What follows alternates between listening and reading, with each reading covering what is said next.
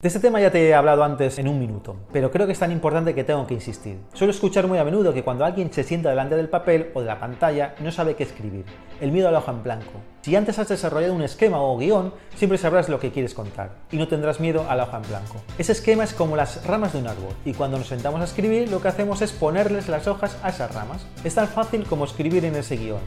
En el primer párrafo quiero desarrollar esta idea, en el segundo estas dos, en el tercero solo esta y en el cuarto esta otra. Antes de realizar el esquema y antes de ponerte a redactar el texto, debes documentarte sobre el tema del que vas a escribir. Cuando te sientes a escribir tienes que tener todos los elementos en tu cabeza y en tu esquema. De lo contrario, te desconcentrarás si paras de escribir para consultar una duda.